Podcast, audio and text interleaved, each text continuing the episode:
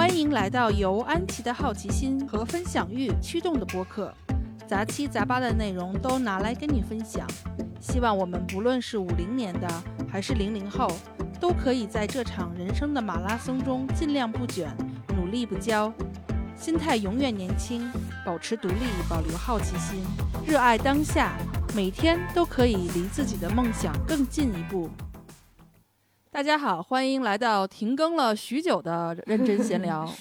我今天把大家的老朋友小峰又给请回来了。哎，大家好。我跟大家先那个汇报一下，其实我自己其实是私下里默默的写了很多期的稿子，但是因为呢，就是写完了以后感觉好像就完成了吧，一直都没有时间把它录下来。哦因为我自己跟自己录吧，就觉得呃动力也不够，嗯然后写完了好像就感觉这件事儿干完了似的，就。对，主要吧，还有一个原因就是因为粉丝也没上万嘛，然后也没人催我，所以呢，所以这个小峰说要跟我录节目，哎，我就来精神了。哎跟大家说一下，小峰以后会成为我们认真闲聊的这个常驻，不能说嘉宾了吧，得说常驻主播，哎鼓掌，给你点压力、啊。此处应该有掌声。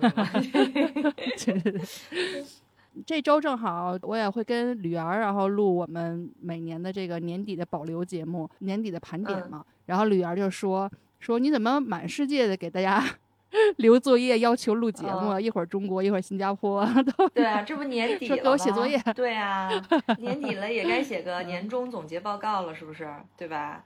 啊，我这儿正式的跟大家打个招呼啊，我是小峰。我除了录过私校，还哦还录过一些跟王史相关的东西，因为对吧？我的八卦才华。不过我就觉得，反正录你的节目肯定是很轻松的。那当然是。想说什么说什么，不想说的你就把它砍掉。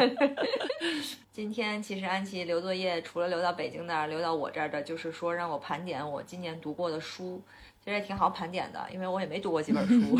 然后呢，因为我最近几年吧，就有点魔怔，就是，嗯、我开始看英文书。嗯我之前是，就是因为去了英国，我要学英文嗯嘛。然后学英文一开始就特别磕磕绊绊的看一些英文书，而且是看那种特别短的那种儿童读本。嗯后来就是胃口越来越大，当然也不是过分自信啊，就是觉得应该挑战一下自己，慢慢的就开始看一些长的，然后现在导致我现在可能百分之八十是英文书，百分之二十才是中文书。但是你说我看懂了多少，我也没看懂，就是说 也没看懂那么那么懂，但是我就是现在很喜欢那种。对，就是那种看英文书的感觉，就是有一种朦朦胧胧的 朦胧美，美，你不是完全能够读懂它，就要猜，但是就这种距离感，让你又不舍得把它放下，就是你明白我的意思吗？就就是形容不上来。你看中文书呢，因为你直接就吸收了，你很容易就夸夸夸就跳着，然后你就直接吸收了，你没有那种神秘感。英文书呢，因为有一种你还要猜的神秘感，所以这所以呢，我就越看不懂，我就越想看，然后呢，就导致我最近看了一些中英文书，但确实数量也不多、啊。你说这个读英文书和中文书的问题，就我其实也啊是发现了这个趋势，可能因为在海外生活时间长了吧，就是你可能那个思维的嗯语言，我不知道你啊，我可能就是因为英语环境下，可能你大部分时间都在说英语。可能对于嗯。我来讲，中文的也有退化，所以我有的时候，尤其是嗯。当然就读那些翻译不好中文书，就特别特别的特别的费劲，嗯。就那个词儿吧，就进不去嗯我的脑子，就是它那个字我都认识，但它那个意思就进不嗯。去。现在好多书吧，它都是直接就是英美的书嘛，所以现在我的策略就是英国的书或者是英美的书，我就直接读英文版。然后，除非是有那种我觉得有可能有一些专业词汇我可能读不懂的太深的那种，我可能会看看中文的。但一般的什么小说什么的都看英文的，因为我觉得这样的话，你能够体会到他本身作者他写的时候的那个语言的风格呀、优美啊，就用词啊就很不一样。但是有一些，比如说日语的，我那你肯定要看嗯中文的嘛，我就一般就是看电子版，然后这样也不需要买书，嗯。对，还真是。其实以前我没看英文书的时候，我不觉得。就那时候，比如说看简奥斯汀的《傲慢与偏见》啊什么的。然后我前两天就买了一套那个就是叫企鹅的那个布面儿的书。其实这套书是为了买着摆着看的，特别好嗯看。就是布面的一套简奥斯汀，然后再去重新看那个《傲慢与偏见》的时候，我觉得那个中文读出来就是觉得稍微有点奇怪，可能就是你的那种感觉。虽然它翻译的很好。说实话，人上海译文的，他也不可能翻译烂了。可是你就会觉得好像怎么跟这个原著好像隔了点什么。但是你再去看看原著，虽然两百年前的英语哈，你也不见得完全就本来现代英语我也不完全看得懂，两百年前的英语就更会。但是你确实是看这，哎，他当时奥斯汀在桌子上写的就是这些句子。而不是说你翻译过来，你总觉得还跟他隔了一些什么？对，你就觉得离那个作者特别近。对对对对对，我不知道没总结过，可是我总觉得，比如说英文翻译成中文和日文翻译成中文的这个读的感觉都就不一样。可能我也没看过日文原版书，我也看不懂。嗯，比如说，我觉得有时候看那个村上春树的。哎，我就喜欢看他中文，就是那个日文翻过来啊。对，那个叫林林，对，他就两个，一个现在是施小伟，是现在的，以前的叫林什么华，我记得林少华。对对，他这两个都挺好的，就是都翻出来都挺顺口的。可是英文的就嗯，反正可能确实是说你你说的，因为我们看得懂英文之后，就会觉得，既然我能够直接用英文拉近我跟这作者的距离，那我干嘛还要隔着一下？这种感觉，对，而且吧，用中文去读本来是英文的，或者是其他什么西语啊什么的那种北欧语言的那种书，那些书吧，如果里面本身就有很多人名儿，那你真的我觉得就疯了，因为它那些所有的名字都翻译成中文那些字，然后又长又又晦涩，对，就就很难记。但是你要说如果是本来就是英文的，读起来就很简单。那中文名字或者日语名字也是叫什么，比如什么什么什么啊，什么加奈子之类的，你中文你看着很舒服，但是你变成英语，哇，那个，所以我原来给 James 买过那个英文翻译的那个日本的那个推理小说，他看的头头都要大了，他说那些名字实在是就跟咱们的那个感觉是一样的，对，他就记不住太多了，而且都很相像的感觉，对对对对对对。哎，我们扯了半天，那我们还是接着盘点。好，那我们回到正题。对，所以今天我没法盘点，因为就那么几本。就是我想说这里头我印象最深的两本吧，好不好？对。本来我不说录一期，后来安琪说这俩书太不一样了，所以说我们看看能不能录两期。对我，我本着为了水节目的这个 这个目的，要把接下来的一个月安排了，然后就是 这，对对 对。这确实不一样。一本呢叫做，就是中文翻译叫《坚毅》，英文叫《Great》，算是一个不算鸡汤书吧，但是它是个就是 nonfiction 吧，就是非小说类的读物。然后有一本呢，就是一个小说，嗯，呃，就叫《Diamond Copperhead》，大家原谅我的这个读发音啊，英文的。这两本题材内容各种都是完全不同的，但是都是属于我看完觉得震动很大的。嗯，所以我就选了这两本。行行，我们这一期先说第一本《Great》这本书，它拼写是 G R I T 哈。这本书其实我隐约听说过，有可能就是从你这儿听的。就可能你当时读完了就跟我嘚啵过。其实你今天给我提，我可能不是今年读，我可能去去年年底读的还是怎么样？嗯，我记得我是买是看的电子版，完了之后就那个时候 Kindle 还可以用，就中国的 Kindle 啊，对对对对对。我先是买的 Kindle，完了我就觉得特别好，我就买了一本书，一本那个就是对纸质书从中国邮过来。哎，我想想，不对，在新加坡买的，然后我还推荐我老公去看，我老公看了也觉得很好。嗯，其实我最开始是因为看小红书也不看什么，就是有一个 TED 的演讲，就是这个这个 Angela 这个作者去演讲的，嗯，因为他是一个华裔嘛，他就是。他长得其实也是那种很洋气的那种华裔的脸，但是看着就挺坚毅的。然后他就讲这个这个坚毅这个概念。当时他这个 TED 出来的时候，当时的那个浏览量特别的惊人，也就是这也是为什么他这个书后来特别红。嗯，然后呢，我就去去看了这个书。然后这个书好像我查了一下，这个名字这个 Great 这个词，其实我也是第一次见。他说他原来原来有一个原意，就是古英语里头，他说是沙堆里比较坚硬耐磨的那一些颗粒，就叫 great，就不是它不是一个形容词，它是一个名词。名词就是你要磨磨磨磨磨你才能找到这些东西。那这个作者呢，就是就是这个 Angela 呢，他是一个美籍的亚裔的心理学家，他父母都是亚裔，嗯，然后也是宾夕法尼亚的一个，现在我不知道是什么，那时候是副教授。就他在零五年的时候就提出了这个研究成果，然后就写了这本书。嗯嗯嗯，所以你其实刚才说的这个 “great” 中文的话就是沙粒的意思，那个“粒”呢是石字旁，右边是音乐的“乐”那个字。叫 “great” 这个词，它其实是有两个特性的，一个就是硬，然后一个就特别特别小，就是这种又小又坚硬的东西。所以呢，在英国有一个俚语哈，来这个安琪英语角又来了啊，啊，就是学习，就是那个对，虽然不专业，但是他喜欢教别人，嗯，就是当人们就会说，来我们来聊一下，就是或触及一下这件事的本质吧，或者就说我们撸起袖子来干这件事儿，那就是哦。触及到这件事情最细节，但是又特别特别重要的那些点的时候，我们就会说 get down to the nitty gritty。就是啊 nitty 呢是 neat 这个名词呢是头上的虱子的那种卵，就咱们说哦。杞子，然后就这种哦密密麻麻的，特别特别小，你知道吧？然后呢嗯。对，就是 nitty 呢就是它的形容词嗯，gritty 呢就是 great 的形容词，那就是 nitty gritty 这种说法呢，英语的解释就是说。The most important and basic facts of detail about something，就是说那些嗯最重要，但是又却非常琐碎、很难搞的一些事情，就你提起来就头疼的那些细节。然后嗯就是你你再造个句子，比如说啊、w e finally got down to the nitty gritty of the problem，就是我们终于把这件事情的这个这个最重要的事儿给解决了。那我我我给大家解释一下，就是希望大家对这个词有一个更形象的理解。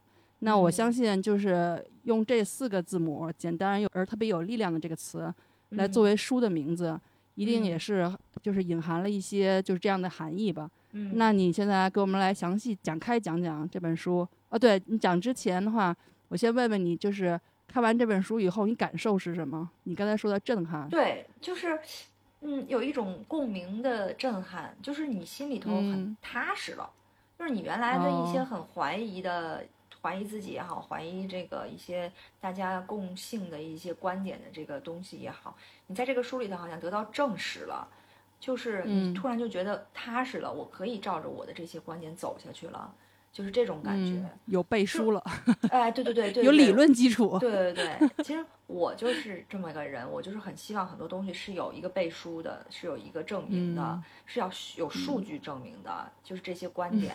就但我很长一段时间都躲着这种所谓的心理成长或者是鸡汤书，尤其是那些嗯中文的，对我也是，嗯，就是你觉得你看完啊，对，是好像挺有道理的，但是对你的实际生活也不会有任何的影响和帮助。嗯但是当时我下载了这个电子书，完了之后看第一句话，后来我去翻我的那个纸的，我还把它标出来了。嗯第一句叫 "A growing up, I heard the word genius a lot"，我的发音太难听了，就是说我长大的过程当中，我经常嗯听到人提的一个词就是 genius，就是你是个嗯天才，天才，或者说你有嗯天赋。对对嗯对。然后对他爸爸呢，就这个 Angela 的爸爸，他是亚裔，就是我们那一代的上一代的我们的父母的那种代表。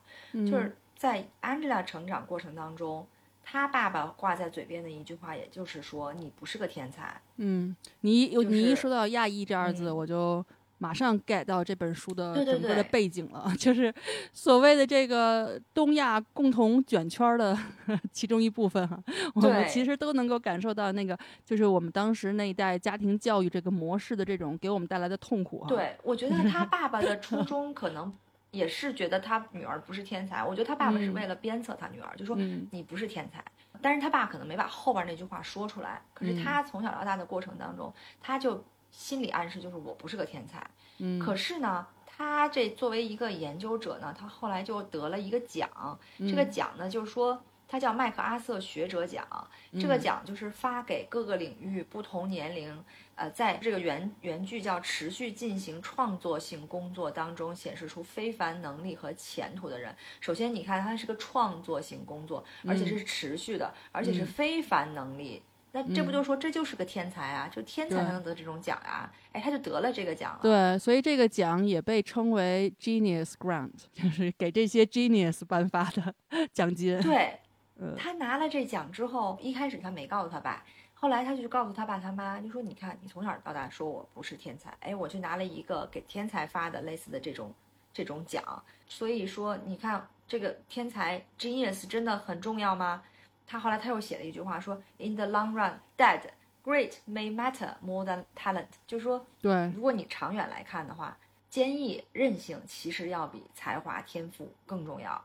所以我就是有点被戳到了。嗯，虽然我没有看哈、但是也是会被戳到的。对嗯，其实你刚才提醒我了，就是美国的这些亚裔人，其实虎妈的那个蔡美儿，和 Angela，她我觉得虎妈那本书我也看了，差不多一辈儿了。我觉得是对，有一点相似，只不过虎妈是她是行动派的比较极端的一种行动派，但是 Angela 其实是把这个行动派化成理论。化成如何去证实这个理论，相对她的观点是比较容易让你接受的。给自己当虎妈有了一个背书。对对对，她其实就是对对对，哎，你说的太对了，这就为什么，就是我想成为一个就是虎妈，但是我又又觉得我好像缺少一点什么支撑，所以呢，我就我就觉得这本书为什么戳到我了。对 对对，你说的太对了，其实就是因为虎妈她太行动派，她做出来的事儿有点就我们看来太极端，但是其实就是这本书里的 great，很多东西就是这里的 great。你想想，虎妈她一直让让她女儿坚持。学钢琴，对不对？然后在碰到所有事儿的时候，她她小小女儿打网球的时候，碰到那么多的困难的时候，还是坚持。其实都是这个 great。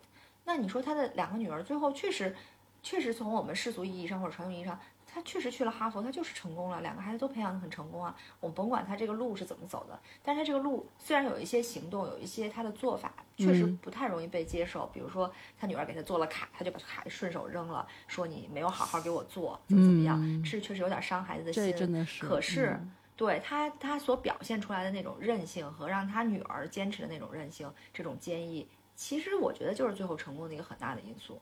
所以我觉得这两本书其实是有一些联系的，当然跟这个作者跟两个人的背景是有很大关系的。也就是说，这个坚毅这个东西为什么会被我们亚洲人所接受，可能就是因为我们亚洲人的，或者说我们中国人的骨子里头，其实就是吃苦耐劳，和我们从小被灌输的价值观是一致的。对啊，因为我们一直都不是第一世界啊，我们原来一直都需要去跟人家拼、跟人竞争，然后。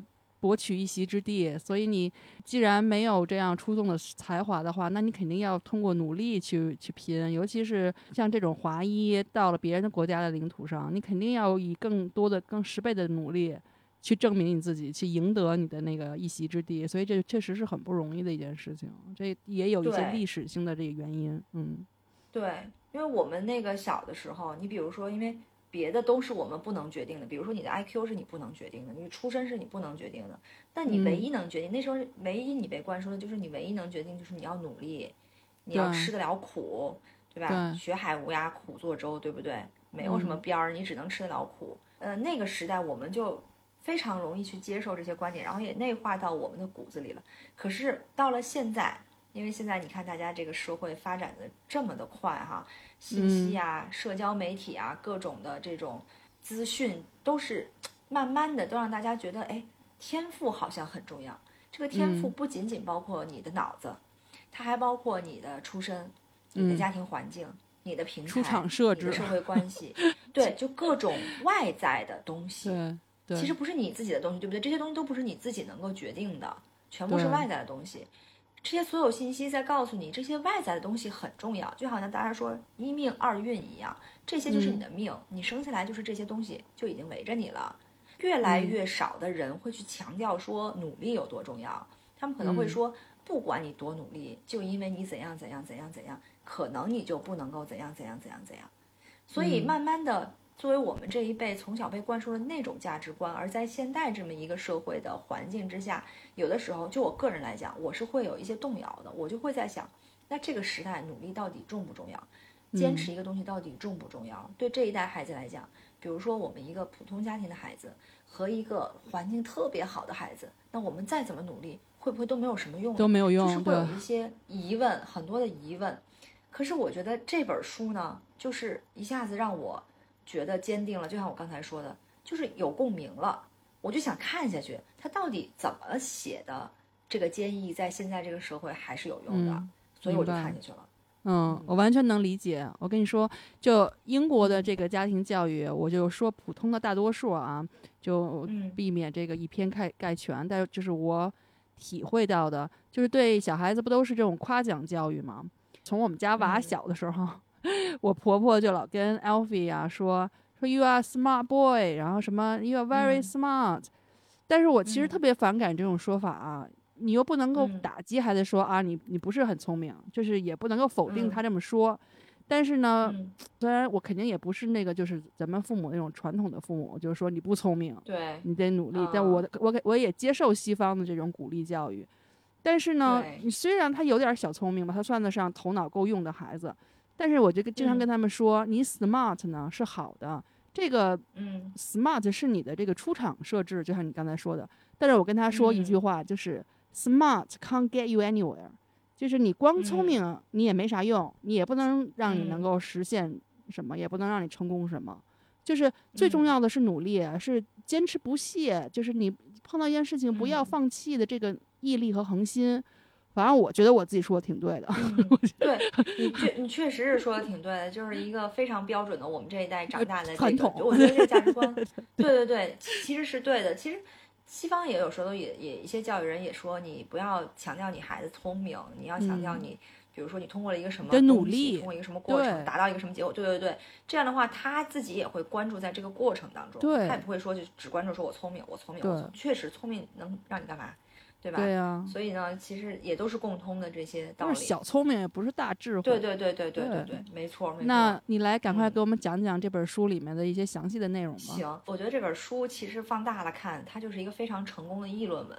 就是我们小时候教怎么写议论文。嗯，你来说怎么写议论文？我忘了 这个论题、论据和。论论题哎、论、论点、论据和和论论证嘛。论证啊，对对，论点、论证和论据嘛，其实就是是什么论点，为什么论证，怎么样嗯论据，对不对？？嗯那那第一部分他就写的说 great 是什么，以及 great 为什么重要，相当于就嗯把这个议论文的前两个部分就放涵盖在一个大部分里头了一。听就是一高考满分作文的这个感觉就出来了，哎 对，就字数多了点儿，一下超了五万多字，这么多字啊，四万多字，反正他就是写的很清楚，比如第一 chapter one，然后一二三四，然后 chapter two，然后就是很清晰的，而且他没有什么特别就是那个华丽的那种工的那种啊。对对对，那种词就是一个话这么说，他偏要反过来怎么怎么说那种，没有没有，所以他的嗯书也比较，我觉得能看得下去，就像我这种英文水平简啊，洁明了。哎对。嗯。啊，然后第二部分和第三部分他都是写就是怎么样，就第一部分一下写了是什么为什么，第二第二第三部分就是怎么样，然，后呢，第二、第三部分呢，作者又从两个方面，就是说，你从自身怎么去变得越来越 great，和外界环境怎么嗯让你变得越来越 great。但是这本书哦最好的一点就是说，它不是只去做你，你要是让我说道理，我都能说得明白。但是你的道理要有证据支撑啊，你要有数据啊，这是一个严谨的科学嗯精神。他是一个社会心理学家，他不是一个嗯心灵鸡汤作家。所以呢，他有很严密的论据去 证明他的嗯这些论点，这是我觉得他写的很好。他的所有的都是社会调查的结果，对吧？就是嗯你，就是我觉得 great 很重要。哎，他社会调查了很多不同的群体，来证明这 great 嗯很重要。所以呢，嗯他举了很多就是一个真实的例子啊。前几章，比如说他举了这个西点军校的例子，就是他嗯两在两千零四年就是开始这个研究不久，他那个夏天，他就在西点军校那一届的新生里头做了一个这个 Great Scale 的一个调查，他就做了一个可能一个哦类似问卷儿吧，就让那一届的新嗯生先填，然后填好之后呢，再跟他们最后的表现去对比啊，然后那个西踪对比哎对。就是西点军校，大家也知道，就是录取门槛特别高，我觉得跟那些名校都差了很啊，多。也是名校然后，分数啊、成绩啊、高中表现啊，是不是学生干部呀、什么乱七八糟全看。哎，也挺卷。啊，对，就是你想当兵也没那么容易。对。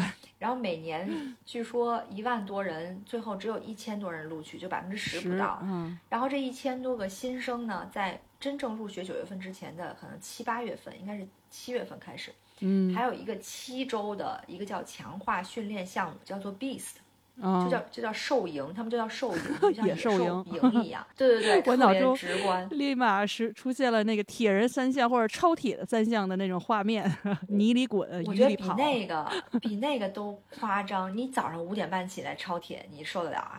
他们每天都是五点半到晚十点，就是一个周而复始，连续七周，然后一小时一什么，一小时一什么的这这种十八块腹肌都设置出来了，，嗯。差不多。我觉得，你看你能熬到最后。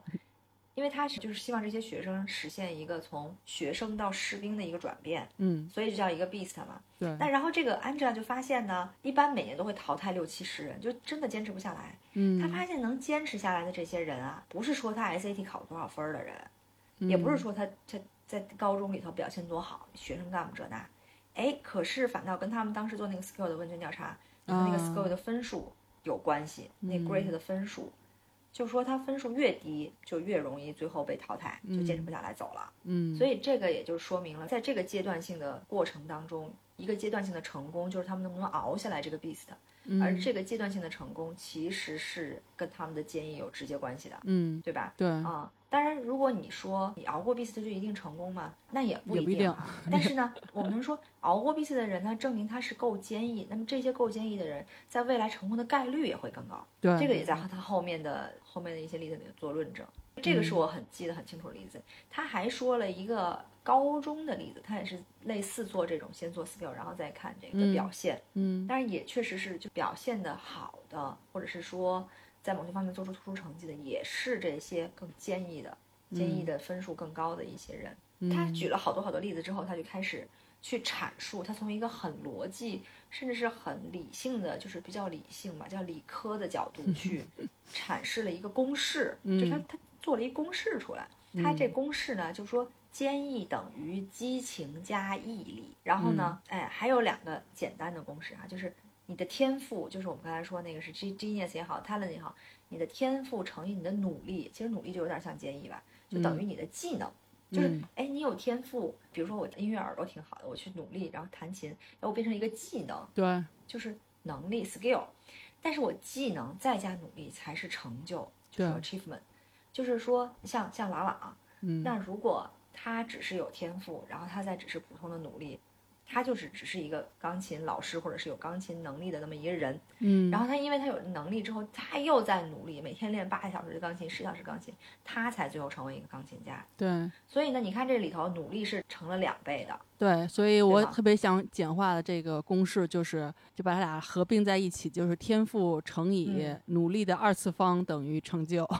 对对对 对，这个努力的二次方很重要，对，就是努力的。重要性，对你刚才说的那个第一个公式，就是我挺有感受的。它的英文版是 Great 等于 Passion 加 Perseverance。Perseverance 这个词哈，真的是我记得好像是我当时在英语课上学了这个词，立马就记住了，就这么一个词。不知道是因为我可能自己都比较有共鸣吧，这个词。我也是跟我的娃讲，刚才说的啊，聪明就是或者是说天赋吧，就是你刚才你的这个老天给你的这个好底子，但是你必须得有毅力。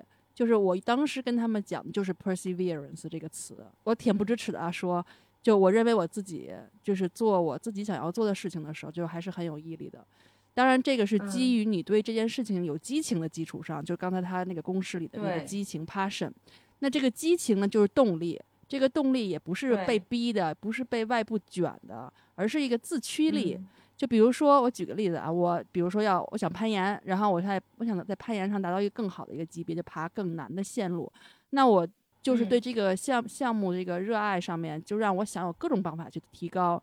然后呢，就是你肯定会碰到难处啊，但你也不能放弃，所以你就要坚持。最重要的就是坚持，然后你持续的去做，持续的去爬，其实是在用一种肉眼看不见的速度，在一点一点的进步。然后突然有一天，你就会发现你的进步是肉眼可见了。然后这个这点小的小小的进步呢，就又回馈给你的热情，就感觉又给你的这个热情的那个篝火上又添了一把柴，让它烧得更旺一些。嗯，等于你这更热情了，对，更有这个动力去继续去努力。其实跑步也是这样嘛，你你跑你跑五 K，然后你突破跑跑到十 K，跑到十二 K，然后慢慢的你只要只要你不停，只要你持续的跑，你跑半马也不会是很久远的事情，你这个全马也是有可能的。当然，这个过程中肯定会碰到很多困难，但是就是你，因为你有热情，所以你就会想尽各种办法去攻克这个困难，然后继续向前。当然，我觉得就是热情还有另外一种表现方式，就是好奇心。就有的时候吧，嗯，有的人就是有，就可能他一出生哈，他就有那么一股倔劲儿，就有的人很倔嘛，就他非得把一件事情搞清楚，他不搞清楚他就不罢休。我觉得这个品质就是很多做学问的人的一种品质。就他给自己提出一个问题，然后他就挖掘，挖挖挖挖挖，然后找到一个答案。然后你可能找到答案之前呢，又碰到另外一个问题，然后呢一路这样研究下去。我觉得吧，就是好多情况，就刚才你说，他后面不是讲，就是这个毅力，这个 grit，或者说我们说这种倔强的这种性格，他不是说有一些是内在自身本身就有的吗？嗯，我觉得这种事情从小就是可以看出来的。我给你讲一个，就是我幼儿园我小时候的事儿哈，嗯，就是。当时我小的时候是在大班的时候转到了一个北京市当时特别好的一个涉外幼儿园，那个幼儿嗯园它就是，它就好像当时一共有三家幼儿园是可以向老外开放，然后那时候不刚改革开放嘛，然后啊就是可以来参观，就看我们的我们的花朵多么的幸福成长的那种。然后呢，对，然后我是后来半途转过去的啊，然后我就记得那个就老外来参观那一天。小朋友都在那玩儿，然后呢，你知道当时不有那种滚铁环嘛？那个嗯大环儿上不是都会套那种小环儿嘛，就叮铃叮铃的响。然后那个有有一个小环儿就掉到我们的那个幼儿园的那个地的那个就是水沟里了。你知道那个哦水沟不都是有那种铁的铁栅栏那种，就卡在嗯里、掉到里头去了。大家都看，哎呀，怎么把它够出来呀？然后就卡在里面，够不出嗯来。然后大家想半天，然后但是过一会儿就都玩别的去了吧，干别的嗯去了，因为外国人还在还在呢，还在嗯参观呢什么的。嗯我们幼儿园老师说，他后来跟我父母说，说就看你们家那孩子啊就一直蹲那儿，然后就跟那琢磨怎么能把它嗯给弄出来。然后后来说，就跟那就是琢磨了好久好久，也不管是不是有有人来参观什么，别的小孩都跟那儿表现自己啊什么的，我就嗯跟那蹲那儿。然后后来后来我也也不记得怎么弄的了，反正最后就想尽了各种办法，最后把那个环儿给勾上来了。就是哦我以为你被开除了呢。我们是个先进的幼儿园，好吧？孩子干嘛呢？这 所以就是我有的时候现在看见 Alfie 吧，就是有的时候他碰到一些问题，他特别特别容易轻易就放弃，可能是因为嗯现在孩子条件也都太好了。有的时候嗯我在这种情况下，有的时候我心里就特别难受。就我嗯我只能是说鼓励他坚持下去，说你再坚持一下，你再试一试，就不要这么轻易的放弃。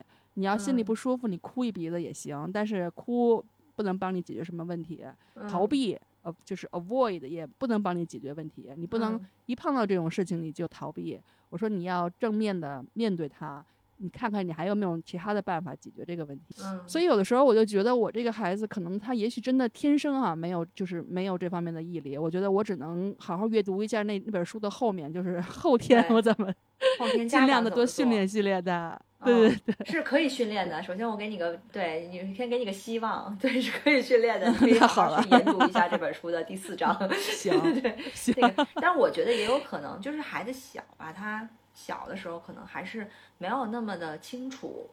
他就是很多小孩儿的小的时候，尤其是小男孩儿，他就没有那么多就就有激情，他对什么有激情，他可能还没显现出来。他早有一天他他能嗯找到自己有激情的东西，他肯定就坚持下去了。他如果嗯我不知道现在 Alfie 有没有什么兴趣爱好是他真的玩游戏自己主动。我觉得这个游戏呢也不能算，因为游戏毕竟是个被动吸收的，可能是要主动去克服一些困难，去做到一些什么事儿，他可能还要慢慢找吧，我猜想。但我觉得小孩儿就像。你像你生出来会不会就一定有一个方面的天赋？我相信每个人生出来肯定有一方面的天赋，你不可能对老天爷，你不可能谁什么门窗户都被你开着，那你生出来就是在一个 就在一个仓库里，那是不可能的。我觉得每个人都会有一个门儿一个窗是开着的，只是你能不能找得嗯着它。你一旦找着了，那我觉得那你就很很容易让他坚持下去，就可能他的这个激情就被激发出来了。但是很多孩子可能或者很多人可能就是没找着，或者没有条件去找，或者被逼去干别的事儿，没有对对对机会去找。对对对，所以你说你在一个反的方向上，就为什么这个坚毅一定要包含激情？就是你坚毅是要有一个目标的，你要达到一个目标，你才坚毅的有意义。如果你只是说对一个毅力，你只是说去坚持，然后你的路都是反的，你本来要去南极，你往北走。啊，当然地球是个环儿哈，地球是个圈儿，你有一天也能走过去。那得走多长时间？呃，就是说这意思吧，就是你不能嗯，完全相反、背道而驰的那样去瞎建议，这嗯不叫建议，对吧？这叫、嗯这叫什那么？鲁莽，也不要这是什么？对对对对对，反正就不叫坚毅。对对对，嗯，那你现在读完这本书以后，你感觉对你有什么影响吗？就是有没有改变你一些想法或者做事的方法我？觉得我应该再读一遍，然后让我把这个措施都能坚毅的实施下去。就是，就是我当时读完，我我我刚才也说了没有，有一段时间我会质疑这个努力，但是不是重要的，对吧？我觉得努力嗯是你自己对自己负责的一个过程。是你自己对自己的成长负责，努力是你自己决定去努力的，不是别人逼你努力。我再怎么逼我孩子努力，他嗯不想努力，他就是不会努力的。所以呢，觉得嗯就是说，像刚才说的，首先这本书给了我理论的支撑，让我以后在嗯不管逼我自己也好，大部分时候逼小孩儿，就是就是逼小孩儿的时候呢，就是我有一个理给你论支撑，鸡娃，我会跟他说，对我会跟他说，嗯某某某某女作家 已经论证出来 坚持是有效果的。恨死这女作家。哎，她里头其实还说了这个乐器的问题。他说这个学习乐器，嗯他说这个坚持的过程会对孩子有很大的影响。就说，要么你学，你就好好学，你就坚持下去。嗯他不是说从音乐对人的这个教育的角度，他就是说练习音乐、学习音乐的这个过程的培养出来的这个坚毅的精神是对人有帮助的嗯。哎、我一看这句话，那我嗯肯定要逼着练琴了，对不对？就是 又给自己找到理由对了。，我觉得对你对你对琴的这个 passion 既然不是零，就说明你坚毅还是有一个方向，就方向还大概是对的，那你就要坚持下去，嗯对不对？嗯嗯。所以刚才你介绍完了以后，我再再回想起这个书的名字哈、嗯真的是他的这个 “great” 这个词，不知道是他自己起的还是别人给他起的。就这个嗯名字书名起的特别好，就特别嗯简单，然后还特别有震撼性，又就嗯是四个字母。但是你你说它其实包含了它这个意思，就是 “great” 是 success 的 nitty gritty，就是对对，就是它 “great” 就是成功的本质，一点点儿成功的的本质就是毅力和恒心。对，对你要想想去成做一件事，当然不是我们说，因为现在很多，比如说零零后什么的，大家说要躺平，然后要找自己的兴趣爱好。我不是说一定让大家去卷去学习哈，一定要像小峰这种去让娃练琴。我们说的是说，比如说你对一件事情特别感兴趣，哪怕是做饭，或者是烘焙，或者是种植物，对它过程中，因为你受到你的热爱去驱使，然后你就一直爱钻研啊，又愿意去做这件事情，它这个时候是一个恒心。当你碰到一些小的问题，一些阻挠你，或者是碰到困难的时候，你就自己嗯去想办法去解决，然后又继续继续这样做下去，这就是毅力。那时间长了，比如说你一直剪剪节目，然后你要发社交媒体，你要 变成网红，那你就得有这个毅力和恒心去做，对不对？然后你积累到一定程度程度了，你那流量自自自然就来了，粉丝自然就来了，就是这个意思。所以你也把、你看，你又开始重新把你的这个要做起来了，你准备 新的一年要更我一直都没有放弃三百六十五好吗天，三百六十五更。不可能，太不可能。对，反正我我是觉得呢，这本书就说坚毅在这个时代，就我刚才说这个人出生的叫什么设置可能非常好，出生出来的这个整个都是顶配，可是呢，他如果全是顶配的这么一个人生。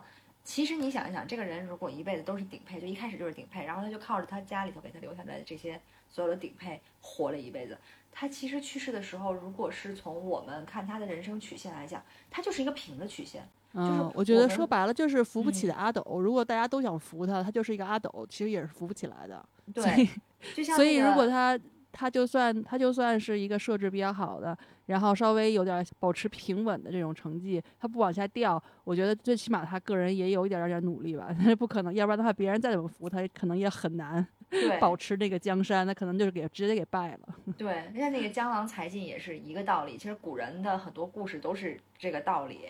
我我觉得还有一点就是这里头他还是有个天赋在里头的，像你刚才说的，还是有个 passion 在里头。你如果没有 passion，passion 是零，我就说想往往相反的方向走。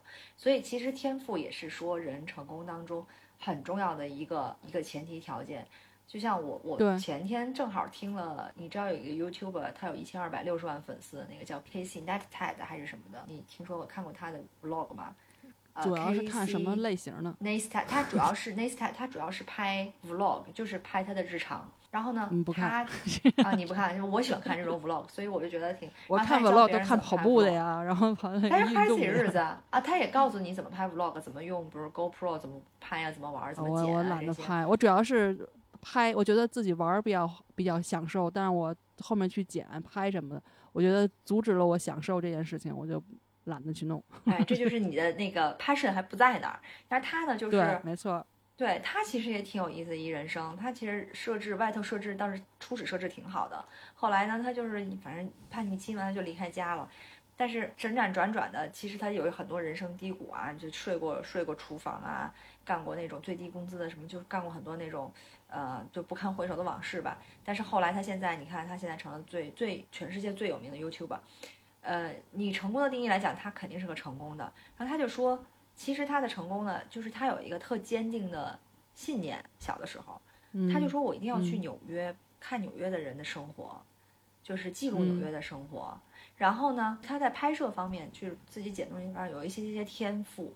然后他要有一个这个特别强的嗯信念，还有一个特别强的信念，就是说他觉得他周围的人没有在听他的，就是他爸妈也好，他嗯老师也好，就没有人在听他倾诉，听他说话，嗯。所以他就特别强的信念，要有一种什么方式让我自己的声音被听见，然后就对。很多的强的这种信念，外加上他拍摄的一些小天赋，其实他什么电影制作都没学过，全是靠他自己，哎，他现在就成了这个。所以说你嗯。在有天赋的情况下，那你就更需要努力，那你就很大概率可以成功。嗯，对。我刚才也是想说，就是说你要找到自己合适自己的，而且呢，你还特别热爱的这个事儿和方向是多么多么的重要。就跟你说的一样，就是天赋这个基数如果是个零，你后面乘啥都是白乘嘛，都是白搭。嗯而且我也相信你刚才说的，就是说每个人他都出生以来他都会有自己擅长的，嗯嗯，也就是说我们说的所谓的某种天赋，只是看你有没有找到它吧。这个天赋肯定是五花八门的，它肯定不是不只不仅仅是说啊我数学好，或者我写嗯作文好，也肯定不只不仅仅是说我考试能拿高分儿。那这个个天赋可可能它也许是，比如说我很有共情能力，或者是嗯说哎我味觉特别灵敏，那你可能正好也是因为你的天赋。可以获得某种幸福感和快乐感，那你就可以把它演变成你的事业或者爱好去做。就像刚才你说的这 YouTuber，他就是比如说你要是很有共情能力，你可能可以去从事跟心理学相关的呀、心理咨询嗯方面的呀，你可能也就是从事跟人打交道的一些事情，甚至比如说我举例说这个，比如说你这种商业化，比如说做网站、做手嗯机 APP、游戏嗯这种设计这个交互界面的人，都需要深入的了解这个用户心理。就你嗯可以设身处地的把你自己带入到别人的感受当中，这就是你的优势。那你感觉很灵敏，比如说你的味觉很灵敏，那你可以当厨师，你也可以当品尝师，你也可以以去做菜品的设计师等等等等，还有什么营养营养方面的专家。嗯就是一方面需要找到自己天赋在哪里，一方面呢，就是我们因为已经是父母了嘛，就嗯我们可能也要耐心的帮我们自己的孩子去找到他们的他们的天赋在哪里。那嗯就是我们对自己和对娃都需要有耐心。虽然我们现在已经是中年的这个年年龄了哈，嗯说啊我应该太老了就要停止了。其实这个探索是无止境的，这个嗯过程是一个尝试的过程，它其实是有一种探索的乐趣的。就一旦你找到了，你就会觉得每天的生活都无比的幸福。就对育儿来讲也是这样子的，因为孩子嗯毕竟不是我们自己嘛，还隔了一层，就嗯我们只能是辅助他们，帮着他们。就算他们可能成人之前，可能都找不到自己的这个天赋，但我们嗯其实也不需要灰心泄气，因为其实很多人都长大了以后，慢慢的才找到自己的这种一生的挚爱的。就嗯，我我说的不是啊，不是爱情啊，爱情啊肯定是长大才能找着的。也有两小无猜的嘛。嗯，啊对所以就还是需要慢慢来。就是那句话，就是只要你不放弃，你总是能找到的。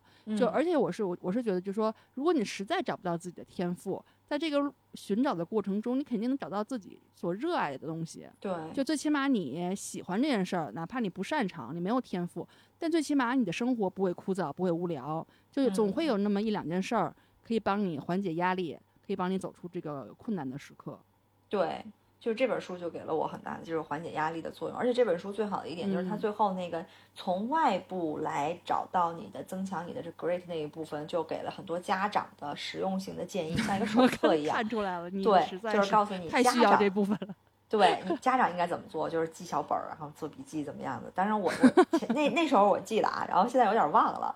嗯，不过呢，就说 给了你读100遍一个希望，就是说，对这个 great 其实不是一成不变的，所以不是说你孩子一嗯开始没有 great，、然后你后来就肯定没有，它是会慢慢增长的，就看你怎么从内部和外部去给他灌输，去给他培育。所以呢，这个东西呢，就是大家要好好的，可以好好的看一看那个家长那一部分。如果你没时间的话，你可以直接跳过，就跳到家长那一部分、啊。然后就你是在是怎么点我吗？我要去看一下。你可以直接直接跳到第四章第一节和第二节，然后看一下就好了。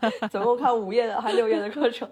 对对对，而且呢，这本书还给了你一个那个自测表，就你可以自己测一下哦你自己有多 great。呃它就其实就是打分儿，哦就像你满意不满意，就类似这种你吧。测了没？你我没测，我说实话 我没测，因为我你快点测一下。嗯，等等，我测完了，我回来告诉你结果。我我觉得我应该是属于不是那么 great，就属于中等吧，就是应该，因为我嗯毕竟小时候上学的时候还挺 great 的。对，我是觉得啊，嗯可能这两年没有人嗯从内部外部灌输我，我可能有有点不那么 great 了。但是总的来讲分数应该不太太低 啊。但是 嗯，但是确实你也发现，它因为它 great 给了很多维度嘛，有一些维度可能是你没想嗯到的。那你可能你觉得 great 是不嗯是就把这个事持续的完成，或者是嗯在遇到困难的时候怎样怎样。其实还有一些角度可能是你没想到的，所以那个自测表呢，就是大家也可以买来书之后可以来做一下。反正我觉得是个非常非常实用的书。让孩子也做一下。对，如果我今年就是我，我准备新年，如果那个我在没事儿的时候再读一遍，就我现在还在看另外一本书，脑子不太够用，啊、我想再再嗯看一遍，然后再吸收一遍。因为我当时有多喜欢这本书呢？就是我 我还买了一本中文版给我的一个朋友，嗯，我有点过于激动，我都忘了，我都忘了那我那朋友是不看书的人，然后至今这本书嗯套着塑料薄膜还躺在他们家的茶几上。就好在没有垫桌角，但我就是希望 这么好的一本书能让盖泡面。对，能让更多的家长看见，家长能用起嗯来，就是让孩子培养一下孩子这些叫一坚毅商吧，我觉得，嗯。对，但是我我其实挺想警告一下，就是想鸡娃的这些家长，包括嗯小峰的，就是嗯。我是觉得哈，就是我们有这个理论基基础了，是是好的，嗯。嗯、就是让孩子学习坚毅、不放弃这件事情也是好的，但是呢，不要让他在我们给他设想的那条道路上让他嗯，使劲儿的疯狂的努力，嗯就是我觉得最根本还是找到他想要奔的那个方向，就是嗯他找到了那个赛道，他想去奔。那如果他碰到什么困难想放弃了，或者是怎么样，我觉得我们可以就是用这个梳理的方法多磨练磨练他，让他继续可以那什么。而且可能因为这个 grit 它是一种素质嘛，就是说嗯他可能爱容易放弃的人，他可能做什么事儿都容易放弃。他他不容易放弃，他喜欢坚持的人，他可能做什么事儿他都愿意坚持。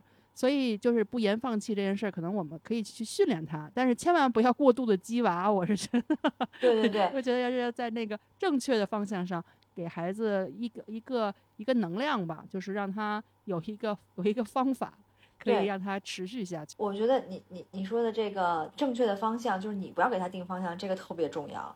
就他是他的人生，对你你可以激他，但是是在他发现他的或者是天赋或者是激情的基础上嗯去激他。其实也不叫激，就是你要用你用他梳理的方法去培养他自己变成一个坚毅的人。嗯这个也跟前两天我看到的一个视频应和了。当时那个视频是说，最近有一本书也是说成功的孩子的几个特征嘛，其实其中两个，就一个是天赋，另外一个就是自驱力，嗯就是对，就是自驱力嘛。对，我觉得这是我们要想的，就是怎么把孩子自驱力给培养出来，因为他自驱力其实也是一种坚毅，因为他自己驱自己吧，他自己不停嘛，就是也是在坚持，就让他自己从内心去有一个自驱力去坚持。这你个应该这么说，其实因为有了自驱力，就是所谓的刚才我说的，它是 passion 的另外一种一种一种对一种形式，它才会让自己去坚持。对对，他没有 passion，他真的是很难坚持的。你让他生的也非得去考背 GRE 词汇去，他真的会累死，他也不愿意，不高兴，他也不没有幸福感，也没有成就感。对，嗯，但是他如果有想他自己喜欢的事情，真的就是咱们做父母的经常说嘛，他有他喜欢看的书，他喜欢做的事儿，你就不用催他，他自己就去干去了。对，对，我觉得一聊到一聊到当父母，好像就特别有多 有很多话可以说。但是还是这本书大家看了对自己也有用，不是说一定要成父母，你不是父母没孩子，你对自己也有用。对，嗯，我给你讲一个特别搞笑的事情，就我不是嗯带 Alfie 去攀岩嘛，然后嗯就是有一个有一次他在那儿攀岩，然后那面墙它是一个大上坡，就是其实就是难度相对低，那嗯条线对他来讲就是有一点孩子小嘛，所以对成人来讲正好可能对他们就有点够不着那种。嗯然后有有几步对他来讲有点难度，然后呢，那条线又好正好在那个整个那个墙的边儿上，所以他能看到嗯那个边儿，他就有害怕。然后他爬到就是快到最后了，还剩那么最后两三步的时候，他就大声跟那喊说：“我要下来，我不爬了。”什么就那样喊。然后嗯我当时就死活不让他下，嗯 就你自己跟自己较劲。没有，我我就给他解释，我说他就担心他如果掉下来，他那个绳子会荡。然后我跟他说，给他解释说，你看上面那个 anchor 在你的头顶上正好嗯垂直，你不会荡的。虽然你在边儿上，你也不会荡，而且呢，难点你都已经过去了，就剩最后两步了，你只要站起来你就完成了。然后他就就不就不跟那儿哭，然后就整个全演场就听见他跟那儿嗷嗷叫，然后听见我跟那儿叫，因为因为演场里很混乱嘛，就你不大声嗯。说话本来就听不见，再加上这嗯。种情况，我后来我也急了，你知道，我就声儿也声儿特大，反正嗯。我也不看周围的人，反正肯定肯定好多人都盯着我看，就我就觉嗯。得说，你就差最后这么两步了，不是说你现在在困难的地方你过不去，是你已经过了困难的地方，因为你心理上的问题，而我我就是想帮你克服你心理上的这个问题，然后就不行不行，后来妈妈妥协了，就说那你下来吧。下来在那哭，然后我就我特生气，当时，然后我当时就说，我想自己冷静一下，我说你先自己待会儿，我说我去上厕所，我就跟厕所里冷静了会儿，然后我回来，然后这时候 Alfie 跟我说，妈妈，我要再爬一遍。然后当时特开心，你知道吗？我当时 就觉得全演场人就随便你看。我说我这，我觉得刚才大家的眼光，我觉得或者是什么那种白眼儿，我觉得都值了。我 觉得我要的就是这个，就是你不放弃，真的是我们亚洲妈妈。嗯，对，我觉得其实要我我在那个当时那个环境之下，我肯定会做一样的决定的。我我也是就是那种较劲的人，不知道是不是因为小时候我们小时候的那种教育环境。就是跟自己较劲，有的时候你就觉得这个这个地方你必须要克服，但是不是说我们，但是我们是觉得这件这个这样做是对他们有好处的，对吧？你要是这，比如说你让你想下来下来了，他永远就是有一个恐惧在那儿，他可能永远就过不去那个坎儿。我可能稍微比。比如说我父母那一代稍微好一点，就是你不就跟你死磕，你就得给我干，就你现在就立马马上给我执行。我可能现在稍微缓缓和一点，是行，那实在不行，我拗不过你，行，你先下来，然后 咱咱第二轮再来。就这好在他就会第二轮他自己要求的。就这这星期也是我的带妹妹爬，然后他也是怕那个也是都都要到顶部了，然后就死活不敢放手，他就那我你不放手我怎么把你降下来啊？然后他就觉得他会他会荡。然后我跟他说：“你不是喜欢荡吗？”他就啊就跟那叫叫，然后 是大家都跟那看，旁边有俩男的，年轻的跟那还也跟他对话，就鼓励他什么什么的，然后都不管用。后来就哭的那是梨花带泪的。后来我给他弄，好不容易给他弄下来了。下来以后，我就把他吊在跟我头平行的这个空中，就没降到地面上。然后我就跟他开玩笑，我说：“我说你看现在我这样荡你，你你。”他就看带着眼泪在那笑，到最后他就是觉得我就晃他，然后我说你看你可以踢墙，万一你担心你磕到墙，你可以把你踢一下，你不就出来了？我就说你看，哎咦，跟小时候跟荡秋千一样，这不是你不是你喜欢的事情吗？然后他就开始笑，然后我就跟他讲，就是说你不要害怕，就等于是我在用另外一种方法缓缓和，但是。也是在克服他的这个恐惧。就我心想，我不能当场让你那个，我我过一会儿我也得让你克服了。就是我得想办法让你克服了。对对对，家长真的是哎呀，太执拗了，我觉得。我觉得我觉得你做的挺对的，也确实是，你还你还很平静的做一个对情绪稳定的中年人的方式，那个什么，就 克服了他的这个恐惧，挺挺厉害的。你已经比百分之九十的家长都强了，很多家长摔门而去。对吧？反正我跟他们俩人，这俩人弄完了以后，我真的一脸黑线。这星期特别搞笑，这星期因为我们费半天劲，一个小时到那儿了，然后结果发现那个课已经上个星期就结束了，然后 然后今天没课，你知道吧？然后本来我心情就不好，然后我还要带俩人同时这样轮流的爬，反正我那爬完一个半小时以后，真的一脸黑线，就跟那就脸上布满了乌云那种。后来我就是他们在车上吃麦当劳，然后我就是说你们俩坐一块儿，别跟我说话，让我歇会儿，我就不想说话。把一天的话都说完了，你可以让 Alfie 去做那个自测表试一下。对我估计是零。你别不这么不相信他，那里头不可能全是零。对我我我也去做一做，做一做，我们讨论讨论。行啊行啊，打个分儿。行，那你现在找到了你这个二零二四这个挥洒你毅力的这个方向了吗？哎，说实话，真的，我是觉得录录播客是挺好的一个。真的，我今天啊，我我我有的时候会在想，你现在已经很少有机会能让你这么深入的去跟一个人，哪怕不是人，呃，你是人，就是说，你什么意思？我如果是你是做 solo 的播客的话，这么深入的去交流你心里的一些思考，你你说现在你跟哪个朋友，你再好的闺蜜，对吧？可能你也没办法交流的特别的深刻，有的时候是就是大家大家的心境遇都不一样，大家的经历都不一样，大家的思考也不一样，大家性格也不一样。有的人就是喜欢就是大家聊聊天就算了，对不对？或者但是很少有事情，很少有情况，很少有环境能让你这么去说你的。就尤其是我昨天在写这些，就是在想这些书对我的影响或者怎么样，我觉得那个过程是是就是你思考，然后总结，对，然后去查。查的这个过程，这个是个特别有意思的，对我来讲是个特别有意思的事儿，所以我觉得一个梳理过程，对对对对对，就是你梳理你的那个输出，对你输入了很多东西，但是你如果不输出，这东西烂你身体里头，其实也不是什么好东西。就你必须要输出，你要去表达出来，你要去，然后你才会清理了，完了之后你才会输出新的东西。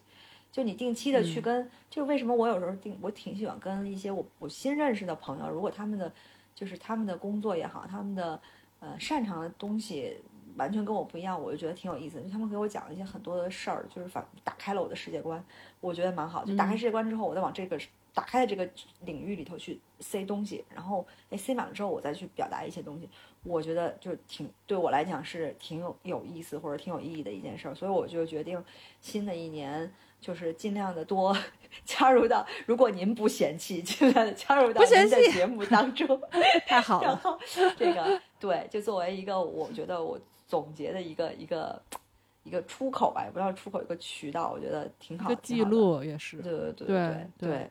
其实这种分享挺挺有必要的，因为其实我是发现越来越，因为大他很多大家可能也是年龄的问题还是怎样，就是已经特别不愿意。或者是很少有这种深层次的这样的讨论，或者说就是表达或者分享，所以其实这个东西也是帮我们就是锻炼我们的这个表达输出，然后这个能力，要不然我觉得真的就不会说话了，越来越不会说话了。对，越来越不会分享东西了。嗯，对，因为你你在你最好的朋友，再再什么样的朋友，你在一个正常的聊天的环境当中，你去剖析你自己就很奇怪。谁没事就剖，就是或者你去，就除非你读书会，对不对？然后你去说介绍一本书或者怎么着，或者你一个话题，那谁会说的那么深呢？而且，其实我们俩在就录的过程当中，有很多是我就是一下录着我就想起来的。我觉得这些东西火花也好，或者是。一些一些绽放的东西也好，我都觉得都特特别有意思，就是等着这些时刻。哎，你平时可能没想明白这个事儿，哎，然后你看，哎，好像就想明白，但是其实你也没想想明白，只是一个某一个层面上你想明白了，但是其实你往下挖还有很多可以挖的地方，就是对，我觉得挺好的，嗯，对，所以这就是我目前的 passion。好，他那我太开心了。我觉得我们的听众觉得我们这节目又有希望了。我我希望你明年粉丝能够上上上，不敢太上千吧，先先上两千吧，增加变一个数啊。最后也再说一下，就是说，如果大家对这个作者 Angela 的这个在 TED 上的演讲。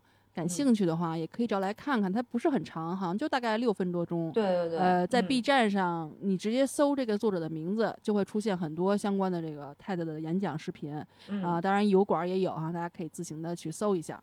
嗯，好吧，那我们今天这节目差不多了呗。好，好，谢谢大家。哦，我们还有一期，对不对？对，那就大家赶快这个没关注的赶快关注啊，赶快订阅。有没有一键三连？不会错过。对对，好像没有。对对，分享、订阅啊，关注，分享我二零二四年的激情，太太好了。对 对对，好，那谢谢大家收听，我们再下次再见。谢谢安琪，谢谢大家。